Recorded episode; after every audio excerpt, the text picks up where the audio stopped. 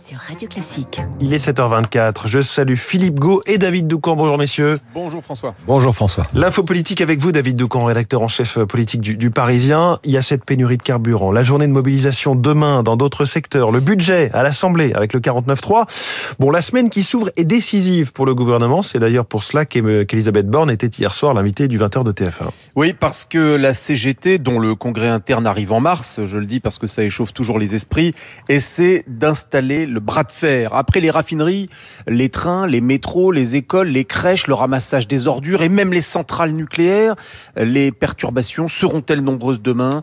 Euh, Enivrées par l'odeur, non pas de l'essence, mais euh, de la grève générale, la CGT est sur le sentier de la guerre. Alors hier soir, Elisabeth Borne a posé un simple rappel factuel.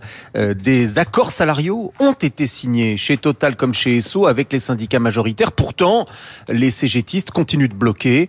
le sujet ne serait-il pas uniquement syndical, mais aussi politique Jean-Luc Mélenchon, juché hier sur son camion entre Nation et Bastille, essayait d'ailleurs de surfer sur la vague gréviste. Vous allez vivre une semaine extraordinaire, menaçait-il, avec la grande conjonction des luttes. Il n'y avait que 30 000 personnes pour la grande marche des insoumis et la grande conjonction des luttes ne prospère que quand les Français la soutiennent.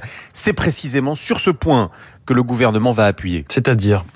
C'est-à-dire jouer l'opinion contre les syndicats et les partis d'opposition. Il y a deux jours, un sondage au Doxa montrait que les deux tiers des Français approuvaient le recours aux réquisitions dans les raffineries et les dépôts. Pour l'instant, l'opinion n'est pas en soutien des grévistes. C'est d'ailleurs la grande différence avec le mouvement des Gilets jaunes, qui à ses débuts bénéficiait d'un soutien massif qui a pu à certains moments atteindre les 80%. Là, les désagréments liés à la pénurie d'essence ont plutôt tendance à exaspérer nos concitoyens. Mais attention, la hausse des salaires, comme euh, cela peut faire envie, donc l'opinion peut se retourner. C'est pourquoi tout l'enjeu d'Emmanuel Macron et de son gouvernement va être d'empêcher la CGT de faire croire que partout, dans tous les secteurs, on pourrait, alors même qu'on vient déjà d'obtenir 7% d'augmentation, demander encore plus parce que ce n'est pas vrai et que pendant ce temps-là, les files d'attente à la pompe continuent de s'allonger. L'info politique de David Decamp chaque matin à 7h25 sur Radio Classique et en podcast. Vous tapez l'info politique sur toutes vos applis, vous la trouvez très facilement. Philippe Gau, les titres de la presse, la semaine sociale hein, fait la une des journaux ce matin. Oui, la semaine à haut risque de Macron titre le Figaro, tandis que le Parisien aujourd'hui en France, vous l'avez évoqué avec David,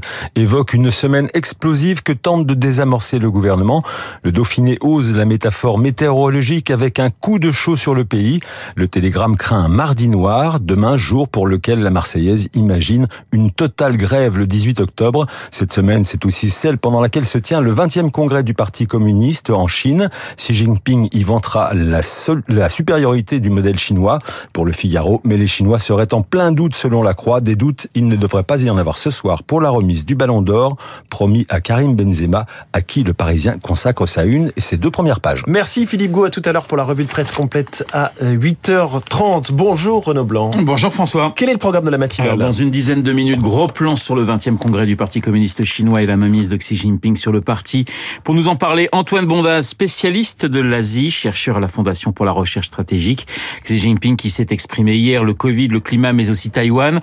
Xi Jinping en route pour un nouveau mandat. Antoine Bondas dans les spécialistes, juste après le journal de 7h30. À 8h15, Guillaume Durand recevra Bernard Arnault, première interview depuis 10 ans sur Radio Classique du président directeur général de LVMH. C'est un événement. À ses côtés, son fils Antoine, directeur général de Berluti, président de l'Europiana, administrateur du groupe LVMH. LVMH qui organisait ce week-end ses journées particulières. Grand succès populaire pour cette cinquième édition. L'histoire, la stratégie du groupe, mais pas seulement. Conversation très libre autour de Guillaume Durand, Bernard Arnault, Antoine Arnault, juste après le journal de 8 heures et l'édito politique de Guillaume Tabar. Vous n'oubliez pas, comme tous les lundis, Luc Luc pour commenter toute l'actualité française et internationale. Esprit libre à 8h40.